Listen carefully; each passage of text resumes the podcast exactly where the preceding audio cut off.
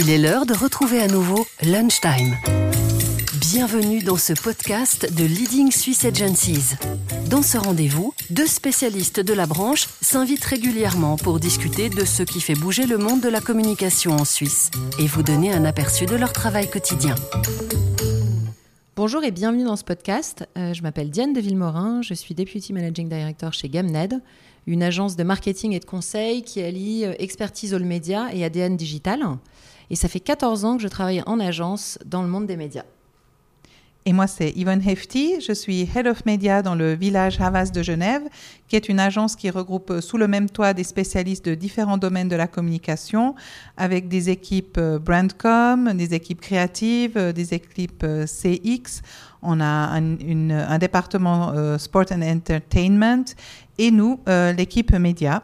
Et moi, ça fait 15 ans que je travaille en agence média et plus de 20 ans dans les médias en général. Alors, on voulait d'abord remercier les LSA de nous avoir proposé de faire ce podcast en duo, parce que c'est un concept euh, qui est super sympa et ça nous a en plus permis de nous revoir, donc ça, on était contente. Euh, et aussi, bien sûr, euh, de pouvoir discuter d'un sujet qui, je l'espère, sera intéressant et qui nous correspond à toutes les deux. Exactement. On a donc passé en revue ce qui nous rassemble et nous ressemble et mis à part le fait d'être toutes les deux des femmes et d'avoir euh, une fonction de management dans le domaine des agences médias, nous avons décidé de mettre à profit notre expérience euh, et euh, pas notre âge pour passer en revue l'évolution incroyable de notre métier au cours de la dernière décennie. ce, que, ce que ça a changé dans notre quotidien, dans nos relations avec les médias et nos clients, et de faire un bilan des enjeux que ça représente aujourd'hui, mais aussi à l'avenir. Et sans vouloir me donner euh, l'image d'un dinosaure, il faut quand même savoir que j'ai vécu la période où on nous enseignait le télétexte euh, au SAVI et où le print euh, était le média de base de nombreuses planifications de nos clients. C'est vrai que notre métier a beaucoup évolué depuis cette époque. la media landscape s'est transformée, elle s'est digitalisée et évidemment notre métier aussi. Et donc tous ces changements reflètent bien le dynamisme de notre secteur d'activité et la rapidité à laquelle les choses bougent. Oui, et c'est vrai qu'il faut dire qu'à la base, on vient toutes les deux d'univers qu'il y a dix ans en arrière étaient encore bien distincts. Toi sur le digital euh, et moi sur euh, les médias plus classiques. Exactement, parce qu'au euh, départ, il y avait une vraie distinction entre les agences offline qui opéraient des campagnes sur des canaux plus traditionnels comme la télé, la radio, la presse, l'affichage, le booking direct, etc. Et euh, les pure players, basant vraiment leur savoir-faire sur les nouveaux canaux digitaux. Et à l'époque, c'était majoritairement du SEA. Oui, et à l'époque, on faisait souvent appel euh, les uns aux autres, d'ailleurs, euh, en fonction des besoins de nos clients. Nous, on venait vous voir quand il y avait une demande pour des campagnes digitales et vous, quand vos clients avaient besoin d'une agence plus spécialisée sur l'offline. Et depuis, ça a quand même pas mal évolué. Oui, parce qu'en soi, on peut dire qu'on vient d'horizons euh, un peu différents, mais qu'au final, aujourd'hui, nos activités se ressemblent de plus en plus, puisque euh, voilà, progressivement, on a acquis de nouvelles compétences qui étaient à la base celles de l'autre.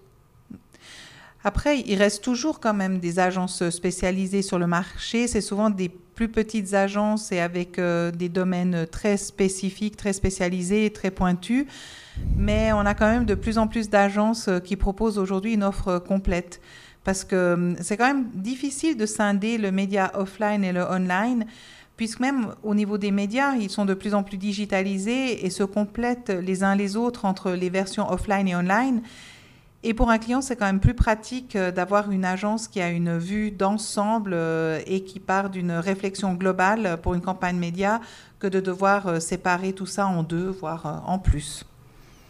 Oui, et euh, ensuite, il y a eu aussi pas mal d'évolutions sur euh, la manière de travailler dans les agences et, de piloter des projets. Oui, c'est vrai. Euh, c'est vrai qu'avant l'évolution du online, en général, un seul média planner était capable de gérer une campagne ou un plan média, on va dire classique, de A à Z. Euh, dans certaines agences, il est vrai qu'on avait des départements avec des profils un peu plus stratégiques euh, ou aussi des départements qui étaient liés au, buying, notamment en télé. C'est vrai que c'est un média particulier, Mais dans l'ensemble, un seul média planeur était en charge d'un plan média, était le contact du client et gérait euh, la planification de tous les médias d'un plan de campagne. Et petit à petit, on a vu se développer, de se développer pardon, des agences plus digitales sur le marché comme vous. Oui, exactement. Et ensuite, euh, ces agences digitales ont commencé à intégrer euh, bah, les médias classiques dans leur planification. Et les DSP, donc les Demand Side Platforms, qui sont euh, des outils d'achat média à la base dédiés au digital, se sont progressivement connectés à d'autres environnements comme la radio, la télé, l'affichage DEH. Et ça a permis aux agences de sortir du digital only et de proposer des stratégies médias 360. Donc, euh, ce qui est intéressant, c'est que cette digitalisation des outils d'achat média offre plus de choix au niveau de la planification et permet de piloter des dispositifs plus traditionnels en intégrant cette dimension euh, de tracking et de mesure qui reste bien sûr l'ADN euh, des agences digitales. C'est vrai que la plupart des agences dites classiques du marché, elles ont évolué avec l'évolution des médias classiques, justement, euh, qui se sont digitalisés et qui nous ont poussé aussi, nous, à intégrer la version digitale de ces médias dans les plans de communication, donc à la base au départ. Euh, ça a commencé notamment par le média print qui a lancé les versions de, de leurs titres en ligne.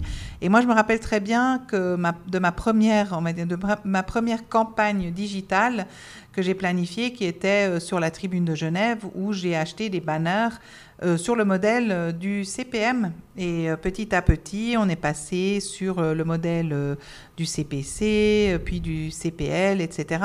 Ça a été, ça a été d'une rapidité fulgurante. Et, et, avec l'arrivée de ces nouvelles plateformes et ces nouveaux médias, on a aussi vu apparaître chez nous en agence des nouveaux profils qui étaient plus pointus et plus spécialisés dans certains domaines.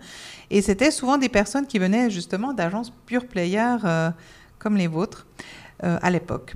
Mhm. Et euh, en termes d'organisation, là où il y a encore quelques années, on avait une seule personne qui pouvait prendre en charge euh, une campagne média, aujourd'hui on se retrouve à travailler en équipe avec justement des spécialistes dans certains domaines, des profils plus plus pointus, mais on a aussi besoin de profils plus complets qui chapeautent et, et centralisent le tout. Parce que avec le nombre d'intervenants qui grandissent pour chaque campagne média, le risque est, là aussi de se perdre euh, petit à petit. Il est donc vraiment primordial d'avoir un SPOC, donc le Single Point of Contact, euh, ou une personne qui garde en vue euh, l'ensemble du, du, plan média et qui a cet œil plus stratégique et qui fait le lien justement entre toutes les spécialisations. En général, aujourd'hui, on crée des équipes sur mesure en fonction des besoins de nos clients, plutôt que d'avoir un média planner de A à Z. Oui, alors on, parle de nouveaux médias, de nouveaux modes d'achat, de nouveaux métiers, mais il y a toute la partie technologique derrière qui a permis cette évolution. Euh, c'est vrai que euh, depuis quelques années, on a vu naître une multitude de nouvelles plateformes d'achat média, chacune avec euh, ses spécificités. Et évidemment, à chaque fois, ça nécessite une sacrée capacité d'adaptation parce qu'il y a continuellement de nouvelles choses, de nouvelles possibilités. Euh, et, donc, euh, bah, ça implique une formation continue euh, des équipes si vraiment on veut rester au goût du jour. Pour vous donner un peu une idée, aujourd'hui, nos média traders opèrent des campagnes depuis plus de 15 DSP, donc 15 plateformes. Et à nos débuts, on avait un DSP. C'était plus facile. voilà. C'est clair que cette évolution, elle est, incroyable. Et euh, pour, euh, pour de nombreux médias, les plateformes digitales nous permettent aujourd'hui aussi de mettre en place des campagnes beaucoup plus rapidement qu'il y a 10 ans. C'est-à-dire qu'on constate une, une, accélération pardon, de tous les process. Et là où il y a quelques années, il fallait compter euh, plusieurs jours, voire même parfois plusieurs semaines pour activer une campagne. Aujourd'hui, c'est techniquement possible de, mettre en place une campagne en quelques heures, même, même en quelques minutes, euh, si on a le matériel à disposition. Euh, tout évolue et change de plus en plus vite euh, et entraîne la nécessité pour nous de se tenir informés de tous ces changements et de les intégrer dans les plans de, nos clients si, si ceux-ci sont pertinents. Euh, ces changements et ces évolutions ouvrent euh, tout un champ de nouvelles possibilités, que ce soit au niveau média, mais aussi au niveau créa. Et euh, comme je dis souvent, aujourd'hui, on joue beaucoup plus avec les nouvelles possibilités médias qu'à l'époque, qu'il y a dix ans. Mais ce qu'il faut garder en tête aussi, c'est que ces nouveaux médias et ces nouvelles plateformes entraînent forcément de nouvelles règles et des spécificités techniques et légales qu'il faut bien avoir en tête. Oui, en effet, aujourd'hui, on est de plus en plus confronté euh, à ces sujets de privacy, de tracking. On parle de la fin des cookies depuis un bout de temps. Ça n'arrête pas d'être repoussé, mais ça va forcément un jour arriver. il y a toutes les mises à jour d'iOS. Bref, ça fait beaucoup de choses et parfois les annonceurs peuvent se sentir un petit peu dépassés. Donc, d'une certaine manière, l'écosystème s'est complexifié et c'est là où le rôle de l'agence média est primordial. Euh, d'abord pour garder euh, une vision globale des différentes activations, un peu comme un chef d'orchestre pour assurer une cohérence de la stratégie tout au long de la Customer Journey, mais aussi pour rendre ces approches plus accessibles pour les annonceurs. Aujourd'hui, on a vraiment un rôle en tant qu'agence euh, d'accompagnement et de conseil des annonceurs pour voilà, les accompagner dans tous ces changements et évolutions. C'est vrai, c'est vrai qu'entre l'accélération des nouveautés et les réglementations qui changent sans cesse, il est il est facile pardon, de se perdre ou de perdre le fil. Et on le sent du côté de nos clients. Ils nous demandent de plus en plus de soutien didactique, également au quotidien, avec des updates réguliers car euh, dans toute cette complexité, il est souvent important de savoir vulgariser le tout et de le rendre compréhensible pour nos clients. On parle souvent de noyade dans la Martech. C'est vrai que nos métiers sont devenus de plus en plus euh, technologiques et nous, on doit garder en tête euh, que du côté client, l'annonceur, tout le monde n'a pas le même background que nous et que tout le monde ne baigne surtout pas dans notre milieu au quotidien et que tout ça, ça peut vite paraître très compliqué et difficile à intégrer. Donc euh, pour nous, c'est important de s'adapter aux connaissances de nos clients, où on se retrouve avec des équipes euh, avec des profils très différents. On a euh, certains clients à qui il va falloir expliquer les choses de façon plus vulgarisée et euh, c'est pas et c'est pas négatif ou péjoratif. et pour d'autres clients, il va falloir au contraire aller beaucoup plus dans le détail et aborder des, des notions beaucoup plus complexes. Oui, et si on regarde ça sous un autre angle, en fait, euh, toute cette évolution de la media landscape, ça a aussi entraîné un changement de la manière dont euh, les médias sont consommés. Euh, c'est assez frappant sur les médias classiques. Et Yvonne, pour le coup, je pense que c'est toi la bonne personne pour nous en parler. Écoute, je vais essayer. Mais effectivement, oui, il existe de plus en plus d'acteurs médias, de plus en plus de canaux, de plus en plus de mode de consommation euh, de médias et d'opportunités médias et de plateformes. En gros, euh, l'écosystème est de plus en plus complexe euh, et l'utilisation média, elle est de plus en plus fragmentée. Si on prend comme exemple la télé ou un programme télé, aujourd'hui, ce même programme, on peut le consommer de plein de manières différentes. Ben déjà en direct à la télé, on appelle ça de manière linéaire. Mais euh, le même programme, on peut le consommer en direct sur une tablette, un smartphone ou sur un, ordinateur, que ce soit via une app, mais aussi euh, sur le live d'une chaîne télé en ligne. Euh, mais ce même programme, on peut aussi le visionner en replay, de nouveau, que ce soit à la télé ou en ligne sur une app ou sur un site. Euh, donc du coup, toute cette évolution des médias classiques vers le, vers le digital et euh, tous ces nouveaux modes de consommation du même contenu, finalement, fait qu'aujourd'hui, on parle de plus en plus aussi de stratégie holistique, c'est-à-dire qui prend en compte la totalité de manières de consommer un même programme, un même média ou un même contenu.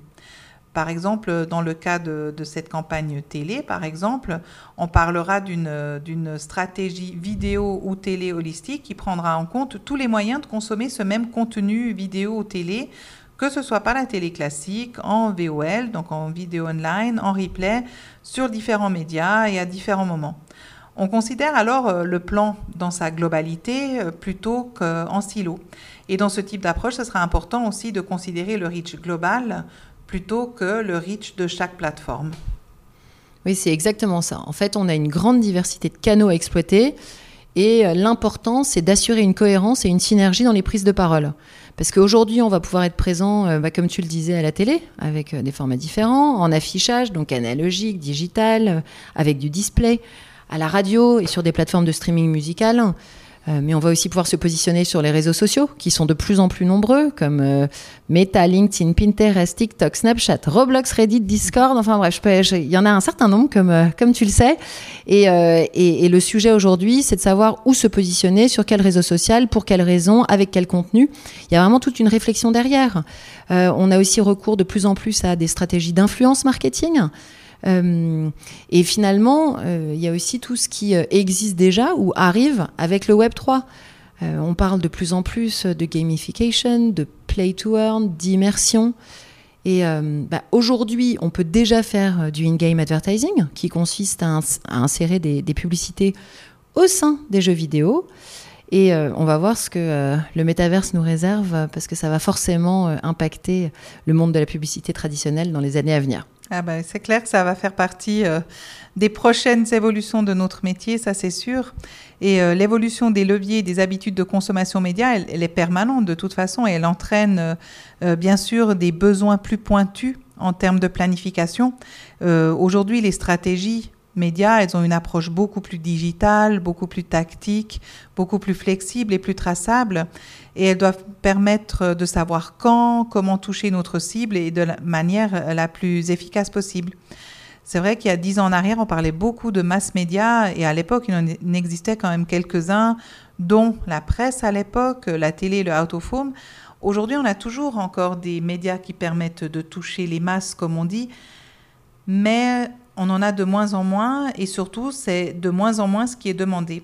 En fait, on va dire que ça va dépendre des cibles, mais euh, les générations plus jeunes, notamment, qui ont une consommation média beaucoup plus fragmentée, euh, vont nous pousser à avoir des stratégies plus tactiques, de partir sur des médias plus tactiques que sur des médias de masse euh, où on va justement taper aussi à côté de notre, de notre cible. Et tout ça, ça entraîne un shift des budgets médias vers une plus grande variété et aussi une plus grande fragmentation de médias dans un plan de communication.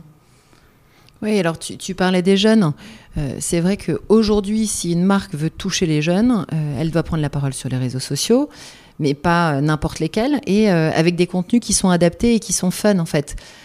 Pour les plus jeunes, on sera plutôt sur du Snapchat ou TikTok ou Twitch, avec des formats vidéo qui captent mieux l'attention et l'intérêt. ou aussi, comme voilà, j'en parlais brièvement tout à l'heure, mais de plus en plus de marques vont aussi faire des partenariats avec des influenceurs. Oui, c'est vrai que la digitalisation des, médias, c'est une super opportunité pour développer la créativité. Et euh, nous, comme, euh, comme je disais en, introduction, euh, chez Avas, on a nos, nos, collègues de la créa qui sont dans le même bureau que nous. Donc, du coup, on adore partager avec eux et échanger sur les nouvelles possibilités, justement, qu'offrent ces médias. Et, et un des exemples de campagne sur laquelle on a collaboré et intégré ces nouvelles, ces nouvelles possibilités et dont nous sommes très fiers est la campagne pour Canal+, qui s'appelle Waiting Wins. Euh, qui nous a permis de remporter plusieurs prix euh, nationaux et internationaux. Et pour cette campagne, notamment, nous avons utilisé euh, les écrans digitaux, d'affichage digitaux de l'aéroport de Genève, à la, auxquels on a lié de la data qui provenait du site internet de l'aéroport de Genève et qui annonçait les retards euh, des différents vols. Et en fonction du retard annoncé, Canal Plus offrait du contenu gratuit équivalent au temps d'attente de ces différents vols et les messages étaient ciblés euh, selon les gates et les différents vols en retard. Donc du coup, euh, voilà, c'est une campagne dont nous sommes très fiers et les nouvelles opportunités qu'offrent les nouveaux médias, c'est vraiment une source incessante d'inspiration pour la créativité et aussi justement une opportunité pour, pour tous les annonceurs. Oui, c'était vraiment une campagne, euh, c'était une belle campagne. Et c'est vrai qu'aujourd'hui, euh, on, est, on est très souvent euh, challengé sur l'innovation par nos clients qui veulent toujours tester de nouvelles approches, être les premiers à faire telle et telle chose. Et voilà, les annonceurs veulent être innovants et ils attendent donc bah, de leurs agences médias du conseil et de l'accompagnement sur ces sujets. Parce qu'aujourd'hui, c'est vrai que si on veut être vu, si on veut être entendu et si on veut rester top of mind, bah, il faut sortir du lot. C'est vrai. Et travailler en commun avec la, la créa, c'est vrai que c'est passionnant. Ça prend forcément un peu plus de temps, mais quand le résultat est là, c'est vrai que c'est un, un vrai plaisir.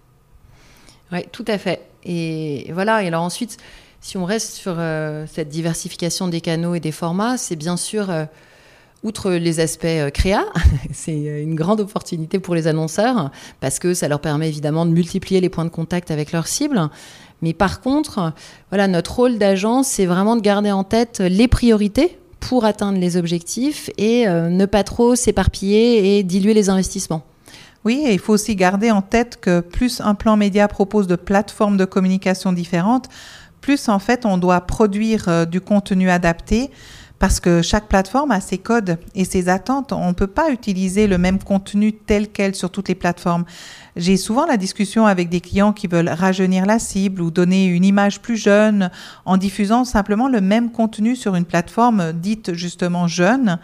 Mais ça marche pas comme ça. Le média, il va pas rajeunir par magie l'image d'une marque. Euh, le contenu et la forme du message sont tout autant, même plus importants que le média en lui-même. Et c'est pour ça qu'il faut garder en tête le budget total d'une campagne en tenant compte aussi des implications sur la partie créative euh, et la production du contenu. Exactement. Et alors, en plus de ça, euh, ce que ces différentes plateformes digitales ont permis, euh, c'est de permettre aux annonceurs d'accéder à beaucoup plus de données de mesure et d'avoir une idée plus claire de ce que les campagnes généraient véritablement. Euh, c'est vraiment l'ADN en fait du digital, d'analyser et de mesurer. Et ce qui est intéressant, c'est que progressivement, cette manière de faire s'est appliquée aux médias plus classiques. En soi, les annonceurs sont devenus plus exigeants et euh, bah, demandent plus à leurs agences. Et chez vous, pour le coup, comment est-ce que vous avez vu cette transition? Alors, euh, les, performances euh, des, campagnes classiques, elles ont toujours existé. Mais en fait, euh, ce n'était pas les mêmes performances que les, campagnes digitales.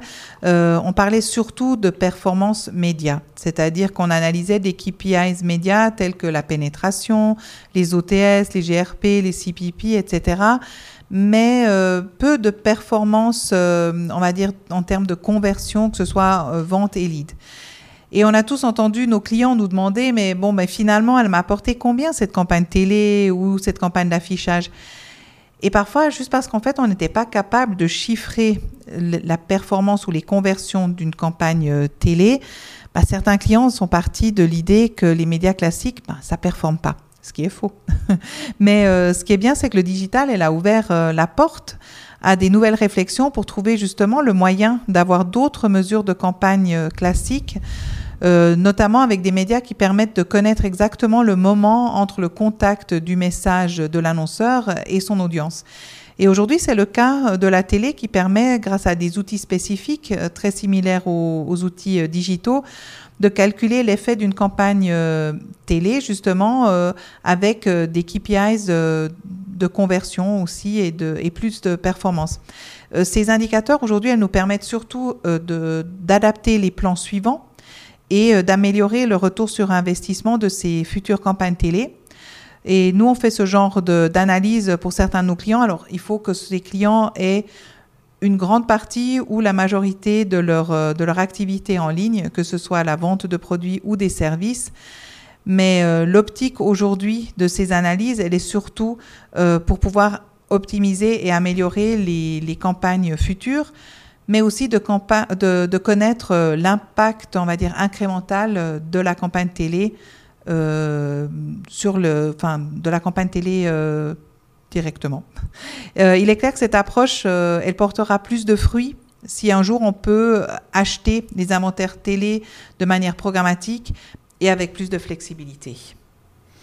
Ouais, exactement, parce que pour le moment, en Suisse, on ne peut pas acheter de la télévision linéaire en programmatique. Euh, mais c'est quelque chose que nous, on fait déjà dans un certain nombre de pays, euh, comme par exemple la France. Et c'est vrai que ça permet un, niveau d'analyse et de flexibilité qui est très intéressant. Euh, donc on a hâte que ça arrive aussi en Suisse. c'est clair. Et alors si on revient sur le, cœur de notre métier qui reste de savoir mettre en relation les messages de nos clients avec leurs audiences cibles, ben, on revient sur l'élément de base qui est la nécessité d'identifier efficacement le consommateur et de tenir compte de son évolution. Ah ben c'est clair que de ce côté-là, euh, l'évolution, elle est énorme aussi et on, est obligé de la considérer. Pas seulement euh, dans la manière de consommer les médias, mais déjà là, le changement, il est énorme au niveau du consommateur. Euh, comme on le disait plus tôt, la consommation média, elle est beaucoup plus fragmentée. Mais les attentes des consommateurs, elles sont aussi très différentes d'il y a dix ans. Exactement, parce que les consommateurs maintenant attendent beaucoup de la part des marques. Euh, il faut que les marques agissent pour leur bien, mais aussi pour le bien de la planète et pour le futur. C'est des choses auxquelles maintenant, euh, voilà, les consommateurs, les gens sont de plus en plus sensibles. Oui, oui, oui, c'est clair. Le consommateur, il a pris conscience de son statut de consommateur et que finalement, ce statut, il a des implications. Euh, avec l'arrivée des médias sociaux, le consommateur a aussi pris un pouvoir énorme. Il, observe, il juge, il critique, euh, il commente. Il a clairement pris un pouvoir énorme en faveur ou en défaveur des marques. Là où il y a encore dix ans, le consommateur ben, se plaignait au service client des entreprises, ça restait entre eux. Aujourd'hui, il le dit au monde entier et ça a un impact incroyable. Euh, ce qu'on constate aussi, c'est une certaine prise de conscience presque politique dans le fait que les choix des consommateurs ont des conséquences. Comme tu disais tout à l'heure, que ce soit sur la planète, l'environnement, l'économie aussi, locale et internationale. Parce que c'est vrai qu'aujourd'hui, acheter certaines, des produits, on va dire, de certaines marques dont les méthodes ne sont pas éthiques, ça peut avoir des impacts sur la vie des gens, euh, parfois à l'autre bout du monde, mais aussi tout simplement juste à côté de chez nous. Oui, parce que voilà, les consommateurs, ils sont en effet de plus en plus sensibles au sujet de RSE, d'éthique, euh, d'inclusion, de durabilité, de responsabilité, de production locale, comme tu le disais. Et euh, les gens font de plus en plus attention à ce qu'ils achètent, à qui ils les achètent et euh, à l'impact de leur consommation. Et cette prise de conscience, elle est assez récente, mais ça marque bien un changement dans les mentalités. On essaye de moins gâcher et on fait plus attention au monde qui nous entoure.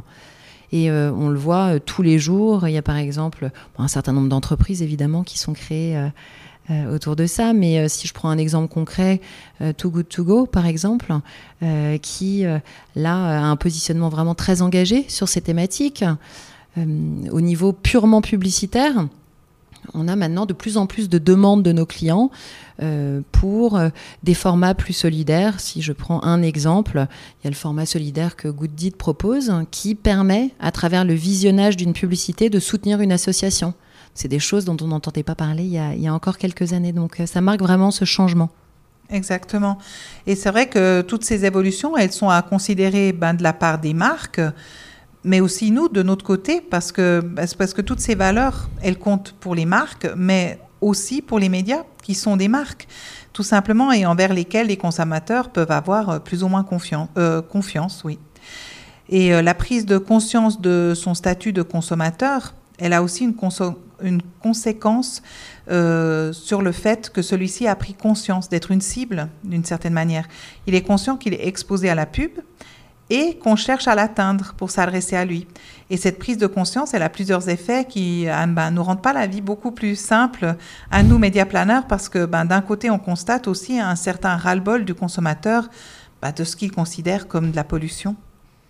Oui, et par exemple, l'initiative Genève Antipub illustre bien ça. Et ça soulève la question euh, voilà, de savoir si on bannit ou non une partie euh, des publicités commerciales de l'espace public à Genève. Euh, il y a un vote qui euh, devrait avoir lieu à l'automne et euh, ça serait intéressant de voir ce que donne voilà cette votation et de voir ce que veut vraiment la population. Exactement. Et on observe vraiment de plus en plus cette tendance de vouloir limiter les, les expositions à la publicité et protéger les consommateurs. Ben, déjà, les consommateurs qui se protègent eux-mêmes par des abonnements premium, que ce soit par exemple sur YouTube ou sur Spotify, mais aussi par l'utilisation des ad blockers. Mais euh, on voit également des nouvelles régulations concernant la protection des données, que ce soit la fin des cookies ou encore euh, les mises à jour euh, d'iOS 14 qui chamboulent tout l'écosystème publicitaire. Oui, exactement, parce qu'on assiste à un véritable défi technologique puisque les manières de procéder, de traquer, de cibler évoluent et deviennent de plus en plus restrictives. Donc on va tous devoir apprendre à cibler autrement. Exactement. En utilisant par exemple la first party data ou euh, du ciblage contextuel dont on sait qu'ils vont prendre de plus en plus d'importance. Et c'est là que le rapport direct de la marque entre l'utilisateur devient central, puisque pour avoir une communication pertinente, il va falloir savoir à qui on s'adresse. Et pour ça, la first party data va jouer un rôle primordial. Il faut donc réussir à établir une relation de confiance euh, avec le consommateur pour que ceux-ci acceptent que les marques accèdent à leurs informations ben, dans le but d'améliorer leur expérience publicitaire. Oui, on, parlait tout à l'heure de la perception de la pub comme polluante dans le, quotidien du consommateur. Euh, mais il y a aussi de plus en plus de discussions autour de l'impact environnemental et de l'impact carbone des campagnes digitales. Euh, il y a plusieurs initiatives qui ont été lancées pour essayer de trouver un moyen bah, déjà de mesurer cet impact, parce que c'est pas simple, euh, de voir comment potentiellement le diminuer et même idéalement le compenser. Donc on est encore aux prémices de ces réflexions, mais les agences vont vraiment avoir un rôle important à jouer dans la sensibilisation et la prise de conscience des annonceurs euh, sur euh, ces thèmes-là. Exactement, on le voit, le, sujet, le sujet est vaste. Euh, si on devait conclure, on peut dire que, comme on l'a vu, les choses bougent très vite. On n'a vraiment pas le temps de s'ennuyer au quotidien. Entre l'évolution de la media landscape, entre les métiers qui sont de plus en plus pointus et de plus en plus spécialisés, avec l'évolution aussi du consommateur, on se rend compte que notre challenge, il est au quotidien dans notre métier et que c'est un travail euh, de tous les jours parce que rien n'est figé. Oui, alors ça c'est sûr que euh, on doit être adaptable. On doit être à jour, on doit euh, voilà accepter les changements, suivre les évolutions du marché et, et vraiment adapter en continu nos manières de travailler. C'est clair. On est obligé d'être curieux. On doit avoir envie d'aller voir ce qui se fait ailleurs, se renseigner, tester, innover pour être à jour et, proposer des nouvelles expériences à nos clients. Exactement, et je rajouterais même euh, se remettre en question et se challenger en permanence. Je pense que ça fait partie de notre quotidien. Ah, tout à fait. C'est vrai que notre métier aujourd'hui, ça reste toujours de savoir comment toucher notre cible de la meilleure manière possible, avec euh, les bons moyens, que ce soit financier, euh, au bon moment et au bon endroit, même si aujourd'hui, ben, il y en a beaucoup plus qu'avant. Oui, c'est pour ça que c'est vraiment euh, super important de garder une vision globale versus euh, des activations en silo pour avoir une vue d'ensemble et créer une expérience média euh, bah, qui fasse vraiment du sens.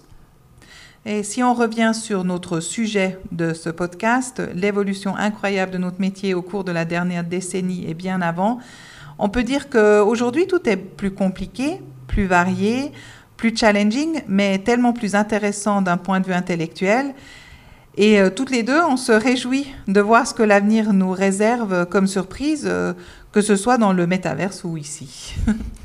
Merci beaucoup. Merci à toi. Lunchtime touche malheureusement à sa fin. Merci de votre attention et au plaisir de vous avoir à l'écoute pour le prochain épisode.